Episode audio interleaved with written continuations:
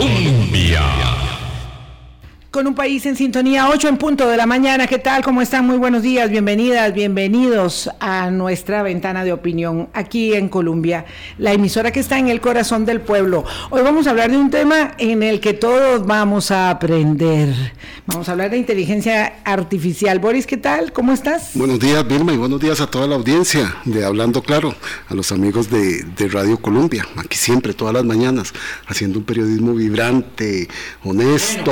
Bueno, bueno bueno, ojalá que sí, ojalá que lo vean vibrante, ¿verdad? Claro, no, no, no, y es que sí, es que además por el tema de la inteligencia artificial y la enorme revolución de la innovación tecnológica, en los medios nos hemos tenido que hacer un poquito aparte y estamos aprendiendo también de esto. A veces apabullados y dolorosamente, pero de ahí la prensa se tiene que seguir haciendo libre, honesta, comprometida. Tiene que seguir siendo Así tiene que seguirlo siendo siempre. Cualesquiera sean las herramientas con las que trabajen, los principios que nos rigen serán, son los mismos. Tengo el placer de compartir con la gente más joven. Esto nos apantalla mucho por el tema, por el relevo generacional mis apuntes son muchos, misma vieras.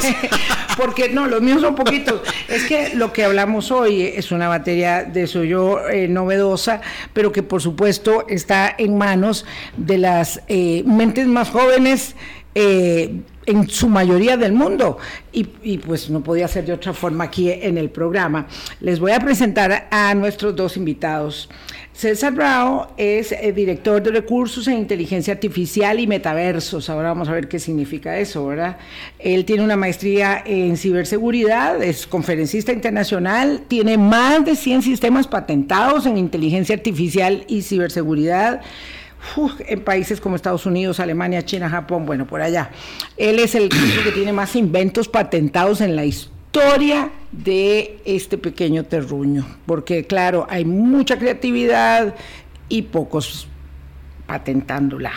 Sebastián Urbina fue viceministro hace algunos años, lo recordarán muchos, por, eso es fácil, más fácil tal vez ubicarlo, eh, pero es especialista en ciencia artificial también, tiene una maestría en ciencia de datos y el año pasado empezó con 100 personas, con un centenar de personas, un grupo que se dedica al tema de la ciencia de datos y la inteligencia artificial, pero además es vicepresidente de una compañía multinacional que tiene 115 mil personas trabajando eh, bajo eh, su competencia. Se llama Jimpac. Janpac. Janpac. Hola Sebastián, ¿qué tal? Muy buenos días, gracias. Qué dicha que estás de nuevo en Hablando Claro. Bueno, Ilma, un gusto estar aquí. Gracias, César, que dicha también nuevamente recibirte aquí en Hablando Claro. Estábamos eh, en un momento dado hablando de temas que, están, que son muy vigentes, como el tema de los hackeos y la ciberseguridad, pero hoy vamos un poco más allá. ¿Qué tal? Buenos días Vilma, buenos días a todos los que nos escuchan y la verdad un placer estar por acá compartiendo un tema tan bonito y tan importante para el país. Claro, sí, es, un, es un tema que es eh, maravillosamente desafiante y maravillosamente terrorífico, ¿verdad? Si no lo entendemos. Empecemos por un ABC para poder entender, porque mucha gente no, incluso nosotros, no entendemos los contornos y los entornos de lo que es inteligencia artificial. Sí, esta mañana eh, estaba escuchando noticias y alguien le preguntó a nuestros compañeros que estaban eh, haciendo la edición qué es la inteligencia artificial y yo dije, bueno, pues ahí está, hay que empezar por ello. ¿Qué es la inteligencia artificial en la forma más sencilla posible de explicar, Sebastián? La inteligencia artificial esencialmente es matemática y estadística eh, en su forma más básica pero son algoritmos y modelos aplicados a resolver algún tipo de problema. Eh, se llama inteligencia artificial porque los problemas son sumamente complicados y se extrapola que es como si fuera una cuestión inteligente que le está respondiendo a uno. Pero eh, las cuestiones más básicas, digamos una regresión que todos sabemos, ¿verdad? Tirar una línea con un montón de puntos es una de las cuestiones más básicas de lo que se tienen todos estos modelos. Entonces pensar así en esta escala de diferentes modelos por encima de uno, del otro y del otro, que se vuelven sumamente complicados, pero ayudan a predecir y, y generar este tipo de resultados. Es correcto, ¿no? Decir que la inteligencia artificial es, eh, digamos, eh, asimilable, César, con la inteligencia humana, es una máquina trabajando con el cerebro de un humano. Bueno, en realidad no. O sea, la inteligencia artificial viene, antes se programaban las máquinas, ¿verdad? Ese era el paradigma que todos aprendimos, ¿verdad? En la universidad programábamos máquinas. Ahora las máquinas le podemos alimentar con un montón de datos y pareciera que piensan, ¿verdad? Pero en realidad ellas lo que están usando es usar ese montón de datos para poder darnos respuestas. Y ahora esto que vemos, como este famoso chat GPT, es una inteligencia artificial que se llama generativa. ¿Por qué? Porque ya puede generar contenido. Entonces es un nuevo tipo de inteligencia artificial que lo que nos permite es poder hablar como si estuviéramos hablando con una persona, porque ya él crea conocimiento, tiene una base de datos enorme y de ahí nos permite crear conocimientos nuevos. Don César, entonces crea conocimiento a partir, como lo explicaba don Sebastián, de los datos que le aporta una persona. No es que la máquina autónomamente esté generando eso, es a partir de los datos que personas le han incluido allí. Sí, lo que está haciendo es, está cogiendo todo un montón de datos, digamos, todo lo que está publicado en Internet, todos los libros, etcétera, y está generando una eh, propuesta estadística de lo que uno cree, de lo que el algoritmo cree que uno quiere oír, esencialmente. Ah, de lo que cree que uno quiere oír. Claro, y la máquina es capaz, como está diciendo don Sebastián, de recoger todo aquel montón de información que hay en Internet, de seleccionar qué es cierto, qué no es cierto, qué es ciencia, qué es anticiencia. No, la, eh, no tiene capacidad de poder segregar qué es verdad o no es verdad. Digamos, eh, hace un par de semanas pasó un caso muy interesante. Un abogado decidió demandar a Bianca eh, en Estados Unidos por... simplemente había pasado algo con un pasajero y llegó y le pidió a la inteligencia artificial que le generara la, moción y resultó que hizo un montón de referencias a, un, a casos que no existían. Entonces, falsos. no solo falsos, totalmente inventados. Eh, pues inventó el algoritmo. El algoritmo inventó que existía un caso tal, un caso tal, un caso tal. Urbina versus Bravo, Ramírez versus Ibarra, y esos casos eran falsos. O sea, no, no existieron. ¿Y por qué es que hace esto? Esto lo hace porque a la hora de, crear este tipo de documentos, eh, analizando todo el pasado, se da cuenta, yo necesito referencias a casos para que esto sea más sólido. Y entonces, como no encuentro la referencia, las invento.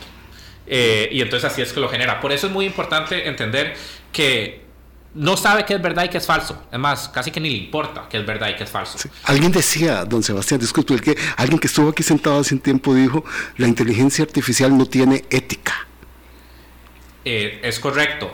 No solo no tiene ética, no tiene concepto del mundo per se. Por eso, eh, repito, cuando digo que lo que está tratando de hacer es darnos algo que es lo que ellos creen que nosotros queremos ver. Mm. Entonces, si nosotros lo que queremos ver es en este caso, una moción que tiene totalmente sólida con un montón de referencias, tome, aquí está la moción, sea verdad o no sea verdad, pero esto es así lo que calza. Sí, bueno, esto es muy importante. Obviamente nos sirve de excusa para este programa, nos, nos, nos enmarcaba perfectamente el hecho de que eh, pues cinco diputados de la Asamblea Legislativa, de la Comisión de Ciencia y Tecnología para más, eh, presentaron un proyecto de ley que se lo pidieron al chat GPT que se los hiciera, claro. Y esto podría parecer anecdótico, pero es que en realidad no se presentó como algo así, eh, digamos, eh, humorístico, sino que se presentó como algo de verdad. Y por eso estamos hablando, aprovechamos para hablar del tema. Pero el tema se las trae, ¿verdad? Como, como ustedes van, van escuchando. ¿Qué es lo que ha pasado para que esto se haya vuelto una locura en el mundo en los últimos, no sé, seis meses, ocho meses, no sé cuánto, eh, porque apenas estábamos accediendo y yo fui partícipe del primer shower en metaverso hace ocho meses y ahora resulta que ya ni siquiera sabíamos lo que era el metaverso, don César, usted que, que, es especialista en esto, y ahora estamos hablando de una revolución en inteligencia artificial que tiene a todo el mundo loco. Sí, es que en realidad cuando uno la usa y uno empieza a ver esas tecnologías de inteligencia artificial generativa, parece como que hubiera una persona ahí detrás. Realmente es impresionante cómo te responde. Y por ejemplo, usted le puede decir a ChatGPT, verá, para usar el ejemplo más famoso, hágame una dieta keto de tres días y te la hace perfecto, con snacks, con todo. Y usted le dice, bueno, y hágame la lista de compras y te la hace. Entonces realmente pasar de Google, que era un buscador, ¿verdad? Que lo que todo el mundo hacía, a algo que te responda de una forma que pareciera casi mágica, realmente... Estructurada, bien redactada, ¿verdad? No, es una máquina hablando de... Eh, ¿verdad? Y le puedes preguntar de cualquier forma. De hecho, ayer yo le preguntaba, digo, yo voy a tratar de ver si hace un error. Y yo le preguntaba, ¿por qué a los liguistas les dicen manudos? Y me respondió, algo que yo de toda la vida de la juela no sabía. Entonces, vea qué interesante cómo realmente tiene, o sea, las bases de datos que usa son inmensas. Entonces, vea cómo, y la forma en que te lo responde parece, no, no se ve como una máquina, ¿verdad? Sino que pareciera como que él la acomoda de una forma muy humana. Entonces, eso hizo que fuera la aplicación en la historia de la humanidad que más usuarios ha tenido registrados en un tiempo récord, más de 100 millones al día de hoy. Claro, lo que pasa es que además si hablamos de la historia de la humanidad en, en términos de, de, cibernética, estamos hablando de un periodo, de un pestañazo. A ver, más corto. Claro, es que ahora César decía algo que a mí este, me sobrecogió un poco. Aquello que todos aprendimos en la universidad a programar, no. Es que los que aprendieron a programar son un puñado de seres humanos del planeta porque ahora coexistimos con ondas civilizatorias donde todavía tenemos personas que están recluidas en selvas o luchando guerras en Sudán o este, excluidas hasta de la alimentación básica, en tanto eh, vivimos esta locura, de verdad, de la inteligencia artificial eh, y para muchas personas, y tal vez eso me gustaría que ustedes, ingenieros, este, pudieran, digamos, eh, darnos una perspectiva de cómo es que las personas pueden entender, más allá de su desafío cotidiano de comer y abrigarse y alimentarse y protegerse, porque esto es importante, porque plantea tantas disyuntivas, éticas, culturales, sociales, eh, educativas, eh, de todo tipo. Sebastián. Sí, la transformación es, es, enorme en todo lo que está llegando a decir. Tomar así puntos específicos, hablando primero en temas éticos. Eh, yo creo que hay tres puntos importantísimos que tienen que hacer, darse. Primero es el sesgo. Estos modelos están basados en datos y los datos contienen un sesgo y ese sesgo puede tener consecuencias muy nefastas. El sesgo de quien incorpora ese dato. Eh, no, el sesgo de los resultados. Darles un par de ejemplos. Eh, hace Google en el 95, cuando estaba empezando, no sé si se acuerdan, que identificaba imágenes. Entonces empezó, hay un caso bastante famoso que identificó una eh, familia afro como si fueran gorilas. entonces, eso es clarísimo, digamos, y eso viene mucho de parte del sesgo, porque está programado por, por gente que tenía ciertos datos y entonces la cantidad de fotos de las que tenían y como estuve entrenado no contemplaba suficientes familias afro, entonces de, no terminaba eh, de hacerlo. Más específicamente, y ya esto tiene un poquito más, es bastante parecido, eh, en el Apple Watch hay un caso de que el oxímetro, eh, la gente tiene tez más oscura, no lo mide bien. Entonces ahí estamos teniendo ya ejemplos muy obvios y la gente se da muy cuenta. El problema es cuando no es obvio el sesgo que está ocurriendo. Eh, hablándose, por ejemplo, digamos, para seleccionar eh, un candidato para, para, una, para una beca.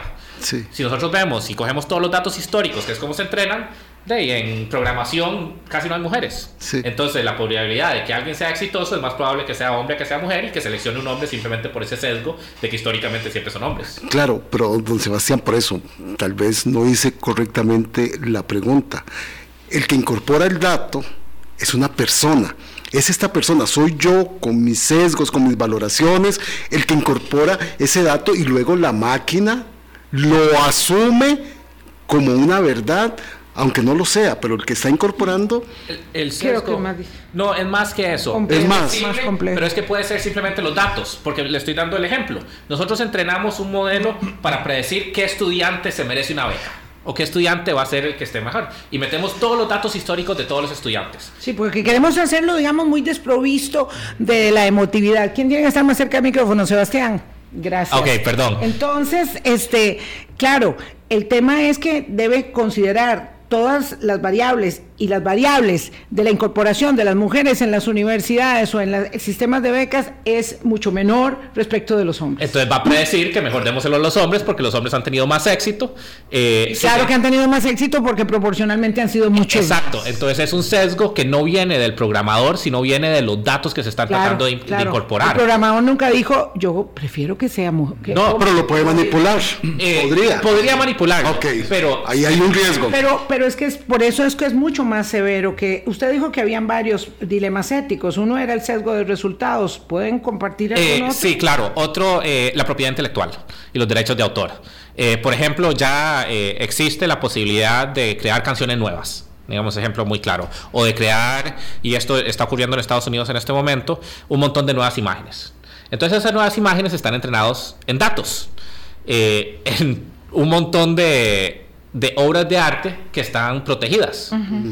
Pero entonces las obras de arte nuevas violaron los derechos de autor si fueron entrenados en las obras de arte viejas.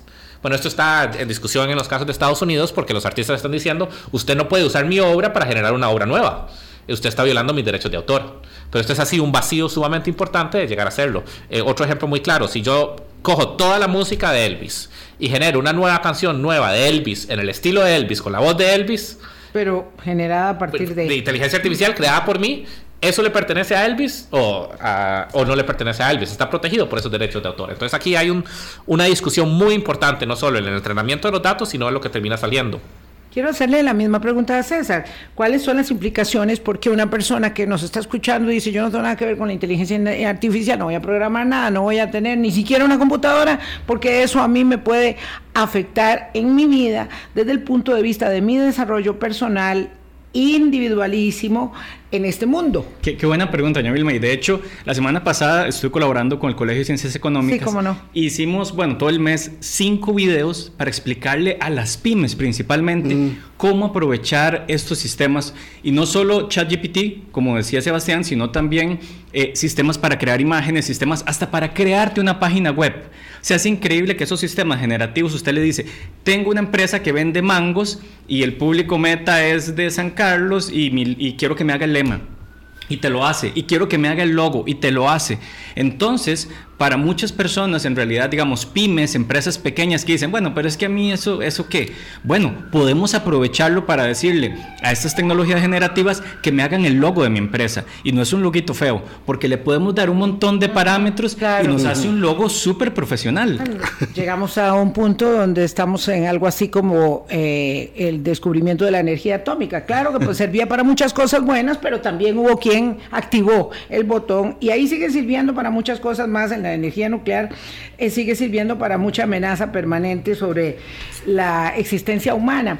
Entonces, ¿por qué todos los líderes incluso de las propias empresas que están trabajando con esto, pero también líderes políticos en los Estados Unidos, en la Unión Europea, están preocupados por qué esto se aceleró tan rápido y por qué siempre la, legislación llega después de lo que de los cambios sociales y en este momento de los tecnológicos. ¿Por qué están tan preocupados los líderes mundiales por la irrupción de la inteligencia artificial en nuestras vidas? Solo, solo un antecedente como para que la gente pueda entender esto que está diciendo Vilma.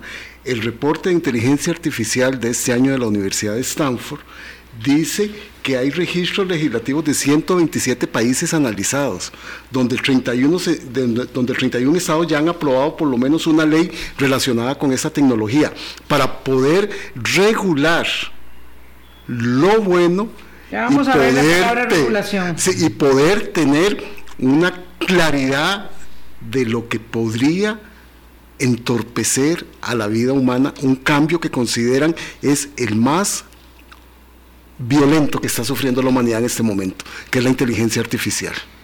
Claro, y es que un marco regulatorio sí es necesario. O sea, por eso es que todos los líderes están así, porque vamos a ver, no podemos permitir que una inteligencia artificial pues tome trabajos, ¿verdad? No vamos a permitir que él haga el trabajo de un abogado, que haga el trabajo de un doctor, y digan, ah, no, yo ya no voy donde el doctor porque ChatGPT me puede decir qué hacer.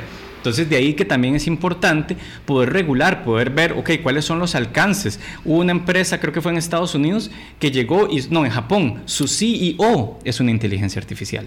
Entonces, ¿es eso legal? O sea, en esos casos, las decisiones que toma esa persona, ¿quién es legalmente este, responsable. responsable de esas decisiones? Entonces, sí hace falta ese marco regulatorio, esas leyes, y también, como decía Sebastián, la parte de capital intelectual es una parte importantísima que hay que empezar a regular a nivel mundial.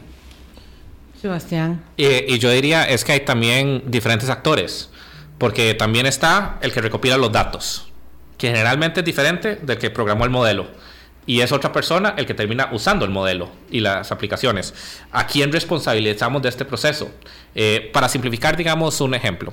Eh, está el caso de los vehículos autónomos que están funcionando con inteligencia artificial. No es generativa, entonces no generó el nivel de boom, pero sigue siendo.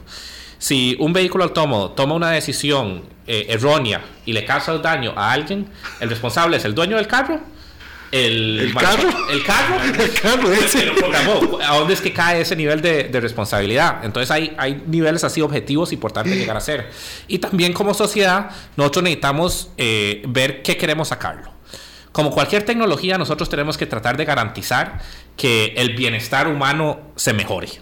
Eh, cualquier tecnología que reduzca el bienestar humano generalizado, ¿verdad? Siempre hay ganadores y perdedores. Eh, yo creo que hay que tratar de evitarlo y transformarlo. Esto tiene el potencial de hacer ambos. Eh, es una destrucción enorme de empleo lo que se viene. Desde ejemplos como Levi's, que ya está eh, contratando modelos de, generados por inteligencia artificial para sus catálogos, en vez de contratar modelos específicos, eh, hasta el futuro del periodismo. Entonces ya no estamos hablando de, de trabajos físicos, cansados, sino trabajos desde que mucha gente recibe eh, bienestar de hacerlo, no solo bienestar económico, sino... Realización. Realización, gracias. Personal y profesional. Entonces, ¿cómo queremos esa intervención en esto? Eh, ejemplo también otro claro, ya eh, hay mucha gente que hacía doblajes eh, y hacía todo el, la voz para diferentes videos que ya no está recibiendo ese trabajo. Y ese era, digamos, su trabajo así pues, eh, continuo porque se está generando con inteligencia artificial. Hay un caso en, Buenos, en Argentina de un youtuber que ya de repente empezó a oír los nuevos YouTubes que él escribía y ya no, ya no es su voz. Entonces, ¿qué queremos hacer ahí? Claro, no podemos limitar la creación si no necesitamos empezar en qué va a ser. Pero más allá, digamos, de la parte de trabajo, hay que empezar el daño que no entendemos. Nosotros estos modelos son sumamente complejos y no es posible explicar por qué toma una decisión. ¿Por qué dice A en vez de decir B? Eso no se entiende, porque estamos hablando de un modelo matemático de miles de millones de variables y que pasa así y pasa por todos diferentes y, y no sabemos por qué terminó ahí. Sabemos describir qué fue el modelo que creamos, pero no explicar por qué tomó esa decisión. Tenemos que hacer una pausa, son las 8.23. Entonces, de acuerdo con lo que estamos comprendiendo hasta este momento en el programa, una persona que está escuchando que no tiene nada que ver con el mundo del ciberespacio y ni siquiera tal vez tenga una computadora, tal vez pueda realizar que esta discusión a nivel de ingenieros, de expertos y también de líderes políticos del mundo tiene que ver con las implicaciones y las consecuencias que genera la aplicación de una tecnología tan disruptiva en la generalidad de, la, especie humana, ¿verdad? De la especie humana en su conjunto. Entonces uno dirá, bueno, yo no entiendo nada de eso, pero sé que de alguna manera me afectará a mí o a las personas de mi entorno. Ese es el punto. 824, regresamos. Colombia. Son las 8.25 de la mañana, conversamos con Sebastián Urbina, especialista en ciencia de datos y además vicepresidente de una empresa eh, que tiene que ver con inteligencia artificial eh, y César Bravo, que es director de recursos en inteligencia artificial y metaversos. Em, nunca vimos que era el metaverso, pero es como una, una parte precursora de esta, digamos, eh, inteligencia artificial generativa y más allá, César. Bueno, en realidad es, es, un concepto separado. Lo que son metaversos son básicamente universos virtuales. Es casi que podríamos clonar, por ejemplo, este estudio y tener esto en el metaverso, hacer fiestas en el metaverso, baby showers en el metaverso. Entrevistas. Perfectamente, todo más. Hay empresas, bancos eh, internacionales en Europa que han hecho su fiesta de Navidad por temas de COVID y eso, que no se pueden reunir, pues lo hacían en el metaverso, igual cada quien con, sus cosas. Y si bien son tecnologías separadas con la inteligencia artificial, sí se pueden combinar para tener cosas más inteligentes en un metaverso. Entonces, son separadas, pero al final de cuentas la inteligencia artificial es tan poderosa que prácticamente puede permear cualquier otro tipo de tecnología para hacerla mejor. ¿Cuál es el problema que entraña el hecho de que yo, accediendo a la tecnología hoy, a Facebook, a Instagram, a, no sé, todas las aplicaciones que pueda tener, ya mi vida privada está en sus manos. ¿Por qué la inteligencia artificial pone tanto énfasis en la propiedad eh, de los datos y en la comercialización que de ello se puede derivar. Digo, ¿cómo puede ser peor de lo que ya es hoy cuando todo el mundo sabe todas las cosas de uno? Le doy, un caso que ocurrió eh, con Target en Estados Unidos ya hace varios años. Eh, Target empezó un proceso para identificar que mandarle de promociones a... Target es una empresa, mm, digamos, de, consumo masivo, de como un supermercado. Un supermercado enorme. Y entonces empezó a tratar de identificar qué era lo que estaban comprando la gente y tratar de predecir para mandarles publicidad y, ofertas. compra esto.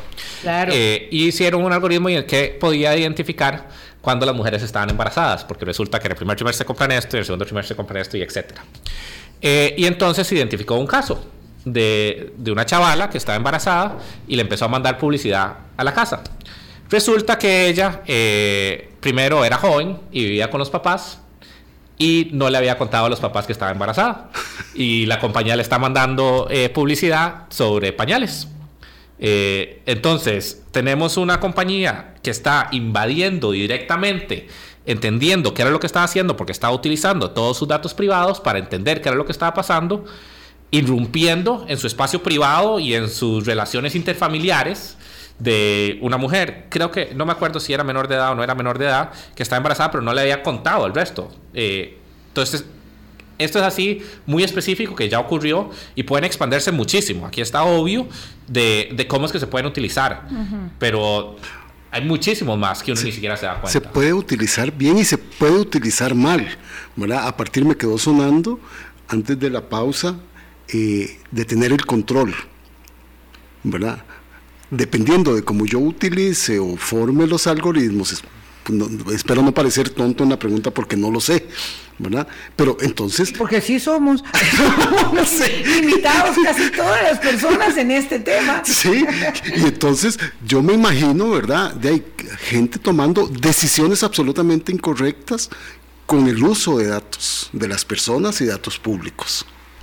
De hecho, Boris, antes que quería, eh, porque usted mencionaba algo muy importante, eh, hay que tener, vamos a ver, estos bias que hay en toda la información, porque estamos hablando de que estos sistemas se llenan con millones de datos, ¿verdad? Miles de millones de datos, ese sesgo existe. O sea, si vivimos en una sociedad machista, los datos van a ser machistas y las respuestas van a ser machistas. Sin embargo, estas empresas sí invierten muchísimo y ChatGPT lo puedes ver cómo ha ido evolucionando en tener lo que se llaman administradores de contenido, que lo que hacen es cuando identifican esos sesgos, tratar de, entrenar el motor para decir esa respuesta es incorrecta, no la haga más. Ahora, se puede imaginar que, bueno, se ocupa un ejército de administradores para estar corrigiendo, pero sí es algo que se hace constantemente para tratar de reentrenar, reentrenar el motor y evitar un poco estos sesgos que no vienen de las, bueno, vienen de las personas, pero en realidad vienen de esos datos con los que se alimenta el motor. Sí. Pero esos son los casos de sesgos específicos, pero también en privacidad. Podemos volver ejemplo este que les estaba hablando. A la compañía le servía saber que ella estaba embarazada, para poder decirle, hey, aquí están los pañales, llega así a comprarlos. La, compañía no sabía el entorno en que vivía la muchacha, ni las circunstancias. Sí, y entonces irrumpe en tu privacidad y te hace la vida una un colocho. Sí, pero venía desde, el punto de vista de la compañía está haciendo. Pero eso es un caso obvio. Podemos también empezar en una compañía que está tratando de contratar o una aseguradora que está decidiendo si asegura eh, a alguien o cuánto le cobra por una prima. Si se mete en toda la parte de datos sumamente privados, puede llegar así a predecir y empezar a discriminar contra uno y contra otro. Y uno ni se da cuenta. Es decir, es muy fácil corregir cuando los sesgos son obvios, pero es muy difícil corregirlo cuando o no se saben los sesgos o cuando se está utilizando información sensible que no se debería utilizar para predecir algo. Pasó, pues esta semana algo muy notorio, ¿verdad? El que más y el que menos lo eh, escuchó, es que un grupo de diputados aquí en Costa Rica presentó un proyecto de ley para regular la inteligencia artificial, pero se lo pidió al chat GPT que, que, les hicieran la tarea. Esto terminó pues en, en, sorna, en broma, ¿verdad? En basureo, típico de Costa Rica como somos nosotros, ¿verdad? Y, y eso nos incluye a nosotros aquí, a Boris y a mí. Este, lo cierto es que eh, no es descabellado, ¿verdad? Pensar en la necesidad de la regulación. Lo que parece ser un poco eh, ingenuo es pensar que aquí en Costa Rica, nosotros, en este pequeño territorio, vamos a hacer la regulación de la inteligencia artificial aquí de Paso Canoas a Peñas Blancas. Eh, del Océano Atlántico y al Océano Pacífico y vamos a tener una ley. Eh, como recuerdo muy bien, hace muy poco una diputada que dijo, yo voy a hacer una ley para evitar las fake news. Y entonces, claro, por supuesto que era imposible eso en la administración anterior. Perdón que me río. Sí, pero es que es cierto, esa diputada dijo eso y la entrevistaban y de todo. Entonces, claro, nosotros tenemos esta tendencia a pensar que tal vez podemos descubrir el agua tibia, pero cuando uno escucha que en Estados Unidos se ha emitido un pronunciamiento de CEOs diciendo, miren, vean, hágame el favor, Congreso, regúleme uno dice, mmm, qué raro que, me, que los hijos quieren que lo regule la inteligencia artificial. O en la Unión Europea acaban de emitir un borrador como de carta de intenciones, de principios éticos, de cómo debería ser manejada la inteligencia artificial. Pero cuando digo acaban, hace unas horas. Entonces, por eso es que esto nuestro se vuelve un poco risible. Por favor, díganme cómo ven ustedes, especialistas en ingeniería y en esta materia, la regulación que se debe perfilar, porque no es indicado que la hagan, por ejemplo, los CEOs de las empresas. ¿Por qué? Sebastián, que me ve con esa carilla. bueno, eh, ahí hay tantas cosas que contestar. Voy a empezar con la última que mencionó de lo del CEO de Sam Altman, que es el CEO de OpenAI, que dio declaraciones, creo que fueron hace 15 días. Eh, OpenAI es la compañía que creó ChatGPT, eh, en el que él pidió tres cosas al Congreso. Eh, principalmente lo que él está pidiendo es creen una agencia que me, que, que me regule. Que me regule, pero no solo que me regule, que me emita qué puedo hacer y qué no puedo hacer y que me revise y créeme auditores que me vengan a revisar. Porque esto es muy peligroso. Por favor, creen una agencia porque esto que yo he inventado, esto es muy peligroso. Se puede salir de las manos. Dice ya, ¿y vos por qué tan oficioso? Yo lo que creo, eh, hace dos semanas, no, tal vez hace como tres semanas se filtró un documento interno de Google eh, donde llegaban a decir que básicamente Google y OpenAI no tienen ventaja competitiva contra el open source. Que en cuestión de dos meses... Google y la empresa del señor es... Es que son las principales que están jugando en el mundo de OpenAI. Eh, en el mundo de inteligencia artificial generativa. Llegaron a decir que hicieron todo un análisis interno. En febrero, Meta, eh, Facebook, hace público un modelo de, generativo que se llama Lava. En cuestión de dos meses, de febrero a mayo, la comunidad open source y universidades y todo, así público, los modelos, lograron generar modelos que básicamente replicaban la exactitud que estaba teniendo ChatGPT, solo sin que tener que pagarles y entrenados en laptops. Claro, muy aburrido los otros dos. Entonces sí, yo lo que veo es, hey, por cierto, metan un montón de burocracia que sea sumamente cara para que todo este montón de gente que está jugando en sus casas y está desarrollando tecnología no se metan en mi charco.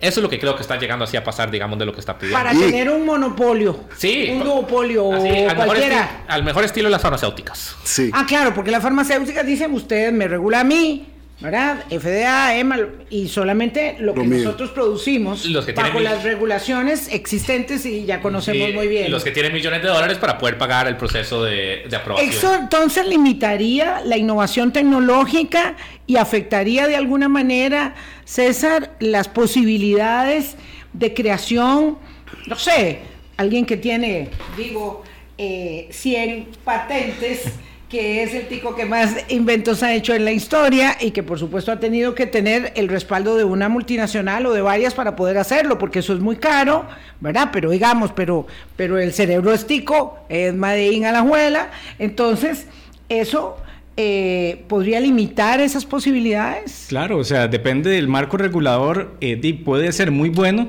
pero también está lo que llaman ese lobby, ¿verdad? Y estas empresas que tienen mucho dinero pueden hacer un lobby para eso, para decir, bueno, vamos a crear un departamento que regule eso, pero como la FDA, ¿verdad? Que usted dice, bueno, no cualquiera puede ir a decir, bueno, inventé una nueva pastilla, la regulo porque es un proceso de años y de 10 millones de dólares. Entonces hay que ver que esa regulación no venga a ser un sistema, digamos, que limite y que tú digas, bueno, para poder yo tener esa patente o para yo poder tener ese sistema o ese permiso, de ocupo inversionistas de un millón de dólares para arriba. Entonces sí hay que tener mucho cuidado si es una regulación hecha pensando en regular la tecnología, que también es importante ver que también la gente de OpenAI y eso pueden decir, bueno, el peligro es que puede ser que lleguemos a un punto donde después más bien los, los, ¿verdad? los, los eh, padres de la patria se asusten y digan, no, no, frenemos eso. Y entonces más bien le frenen la empresa. Entonces él también pide, ok, mejor regulenme desde ahora para yo tener claro cuál es el camino en el que tengo que ir. Claro, muy, muy, claro esto. queda como Vietnam del Norte, pero sin la energía nuclear. No, claro, pero muy, claro todo esto. total. Sí, las regulaciones y las leyes siempre van atrás de la tecnología y de la innovación, ¿verdad? Entonces, complicado. Ahora que estaba escuchando a Sebastián, se me alertó una cosa, y ahí todo mundo, ahora las licencias son libres y todo el mundo puede replicar. Cuando hablamos de todo el mundo, hablamos de las personas buenas, de las personas más o menos buenas y de las personas malas. Hablamos del crimen organizado, de la, naturaleza misma, del sesgo humano, de la vida humana. Y entonces ahí también implica enormes riesgos. Absolutamente. Eh, pero es igual eh, los riesgos de las armas. Es decir, sí, sí, claro, no, no. Es, una pistola, si queremos llegar a ser. Y es de muy fácil acceso. Hay páginas, eh, Hugging Face probablemente es la más famosa, donde uno se puede meter y bajar modelos entrenados. ya la capacidad de poder construir modelos sumamente sofisticados no es tan necesario. Lo que hay que entender es cómo poder aplicarlos a su aplicación. Y de ahí hay un montón de, de, eh, aplicaciones más específicas. Y sí, totalmente, particularmente en la desinformación.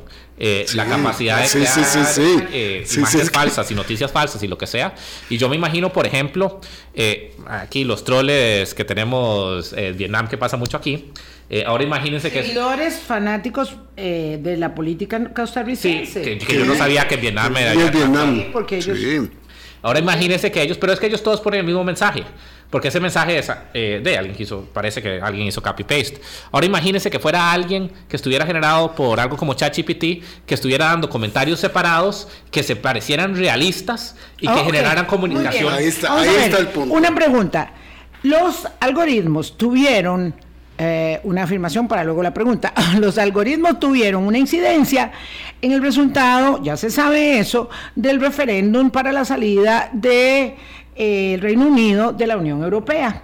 Los algoritmos también tuvieron una cuota de participación en la primera elección, en la única que ha habido, este, y que ojalá sea la única de Donald Trump en los Estados Unidos. ¿Y por qué ahora podría ser peor? Sí, porque esos algoritmos que ocurrieron en ese momento lo que estaban haciendo era microsegmentación. Entonces eran predictivos, estaban prediciendo usted necesita este mensaje. Entonces, pero alguien tenía que crear este mensaje.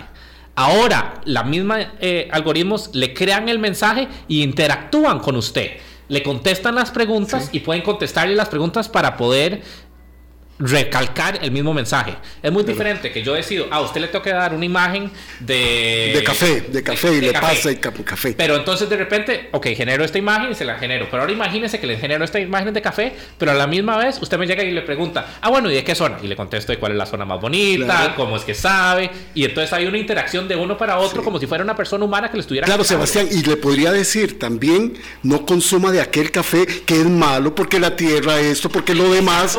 Entonces ahí hay una mayor sofisticación de las cosas, lo que implican esos riesgos. Sí. Y, eh, eh, la, inteligencia artificial puede convencerme a mí, votante filipina, que el dictador Duterte definitivamente es la mejor y única, no la mejor, alternativa política que yo tengo y que tengo que votar por el dictador, mm. César. Claro, y es que imagínense que lo que decíamos antes, ella puede incluso fabricar noticias. Entonces la AI, con tal de, de confundirte, te puede dar noticias falsas y decir, vea, según el New York Times, ese líder político hizo una matanza en el 2015 y te pone un link y la gente por lo general no va al link. Entonces te empieza a decir, ay, mira, si es cierto. O analiza tu perfil, lo cual hacen esos algoritmos, y dicen, mira, a ella le gustan mucho los perritos. Entonces te puede hacer, recuerde que con, con estas imágenes generativas te pueden dibujar cualquier cosa. Entonces te pueden dibujar una foto de esa persona maltratando a un perro y se lo pueden mostrar en el perfil. Y no es cierto, son imágenes generadas. Entonces ya usted dice, ay no, mira, esa persona, este, di, mira, maltrata perros. Entonces te pueden ir manipulando y no solo eso, también está la creación de trolls, ¿verdad? Estas cuentas falsas que antes lo que hacían es que conseguían una foto de otra persona y se hacían pasar por otra persona. Bueno, pues ahorita con la inteligencia artificial generativa, usted entra a una página y dice, genéreme una cara nueva y te genera una persona totalmente nueva. Entonces con eso creas un perfil falso, ¿verdad? Y entonces tienes un montón de trolls de personas artificiales, ¿verdad? Que no menos, existen. Menos burdo de lo que hemos estado viendo con estos vietnamitas y podría ser más sofisticado. Y, por allí. Imagínese un, eh, una cuenta que se vuelva un influencer, que es un avatar generado con inteligencia artificial, que el contenido generado por inteligencia artificial, que el video generado con inteligencia artificial, y no se puede distinguir de si es una persona o no es una persona el que está hablando. Sí. Una mañana muy refrescante, informativa, que debería repetirse, dice mi querido Eduardo Mata, por supuesto. Es muy, muy alentador escuchar temas frescos, trascendentales. 8.42, vamos a una pausa. ¿Cómo debería? Esto me, me agobia. Moldearse la educación, yo no digo la del futuro, sino la de hoy y seguramente de hace años, para entender esto que está pasando. Porque tengo la impresión de que estamos en otra galaxia. 842. Con un país en sintonía. Gracias por hacer parte de nuestro Hablando Claro. Los ingenieros César Bravo y Sebastián Urbina nos acompañan esta mañana y hablamos del tema de mm, la revolución que supone la inteligencia artificial, no, no la supone, ¿verdad? Que eh, representa la inteligencia eh, artificial respecto de los desafíos, porque esto se puede ver en términos de peligros y en términos de desafío. Cada vez que algo pasa muy disruptivo en la humanidad, pues tenemos un terrible temor, ¿verdad? Y la humanidad la suele resolver, si no, no estaríamos en este siglo aún, eh, o todavía. Entonces, esto, esto es un enorme riesgo como la invención, repito, de la energía nuclear que podremos resolver y cómo debemos cambiar la educación. El tema de educación es, es fundamental. Nosotros estamos eh, basados, nuestro sistema educativo, en que parte del pensamiento crítico se desarrolla escribiendo ensayos y escribiendo en tareas. Pero cuando hay herramientas que le pueden generar a uno esos ensayos al punto de que no se pueden llegar a diferenciar, nosotros necesitamos repensarnos cómo vamos a generar ese pensamiento crítico. Necesitamos incorporar esta tecnología porque no podemos simplemente prohibirla y decir que no existe, sino llegar a decir, ok, esto existe, estamos tratando de crear gente para que esté en el mundo donde la gente, pero que logre pensar. Entonces, ¿cómo la incorporamos para poder seguir generando ese pensamiento crítico fundamental? No le podemos dar la espalda a lo que está pasando. No, no le podemos dar la espalda porque sería un error también. El otro día vi una imagen que me encantó de los profesores, no recuerdo en qué año, si fue por ahí de los 80, 70, donde los profesores en Estados Unidos salieron a manifestar, se hicieron una huelga por las calculadoras. Porque decían, no es posible que los alumnos usen calculadoras. O sea, no podés ir en contra de la tecnología. y ahorita estamos en una revolución igual de grande y me parece interesante cómo algunos eh, institutos, algunos eh, centros educativos prohíben ChatGPT. Al contrario, aprovechenlo, enséñenle. Ok, tal vez si es Lo una que pasa carrera... es que no se sabe cómo. Exacto. O sí, sí se sabe cómo, creo. Hay discusiones. Eh, Cambridge, eh, la universidad en Inglaterra, sacó una guía de, llegando a decir que todo el contenido que se genere tiene que ser original. Eh, yo creo que por ahí vi también una profesora de colegio en Estados Unidos que lo que estaba era utilizando los ensayos generados por, por ChatGPT como pensamiento crítico para poder llegar a decir, a que extraigan cuáles son los principales puntos, como el proceso de, de entendimiento y de análisis, no parte de la escritura. Y además se juega un poco también con qué se escribe en clase, qué se escribe en casa. Entonces ella estaba generando, digamos, eh, escriba esto, tráigalo y lo analizamos aquí. Y entonces ahora hágame un análisis crítico de qué fue lo que le trajeron y por qué esto es importante y relacionado con lo que nosotros estamos discutiendo en clase. Claro, pero eso se, se, eh, adecua a un entorno educativo, académico, donde te están fomentando el pensamiento crítico. Pero si tenés un sistema educativo de 1980 en el 2023, donde estás aprendiendo de memoria cosas, ¿verdad? no tenés sentido crítico, no tenés una idea si, si, si Juanito Mora o mm, Federico Tinoco, no, no, no tenés. Entonces, claro, ¿cómo, ¿cómo insertamos una revolución tecnológica que está ahí en la vida nuestra, que nos invadió, en un sistema educativo que además es uno para unos cuantos privilegiados, que es muy bueno, y otro para la inmensa mayoría de la gente. ¿Cómo y, haces y peor, y peor, destruyendo el Programa Nacional de Educación Informática. Y sin respuesta todavía del MEP de qué va a pasar. Uy, se me sí, sí, sí, Es de los peores momentos para romper un claro. con la foto de los peores momentos para romper un convenio con la Fundación Omar Dengo. Sí, que ese ha sido uno de los impulsos más grandes. Es más, yo creo que el desarrollo informático del país que se ha dado en los últimos 20 años viene de las decisiones que se tomaron en los 80s y los programas que iniciaron con logo de eh, de la FOD, de la, Omar Fundación Omar Dengo en las diferentes escuelas. Y eso calza con lo que decía, hay un grupo privilegiado que accedió a la Fundación Omar Dengo en los programas de robótica, por ejemplo, mm. eh, que tiene educación privada, donde no necesita apuntalamiento, digamos, de, de, una de una fundación, pero que tiene educación privada de alta calidad, y luego un grueso, o colegios científicos que son muy buenos, y luego el grueso de la población que está en la educación pública que no tiene este, ayuda, pero además con educadores que no tienen la formación tampoco, ni para el pensamiento crítico, ni para el uso de las herramientas. Es como que si yo fuera la maestra. Y pero ahí, fatal. Ahí también hay una responsabilidad del educador porque la gente le tiene miedo a lo desconocido. Entonces, claro, para un profesor escucha que ya ChatGPT le hace la tarea al chiquito, prohíbanlo, porque yo no sé qué es eso.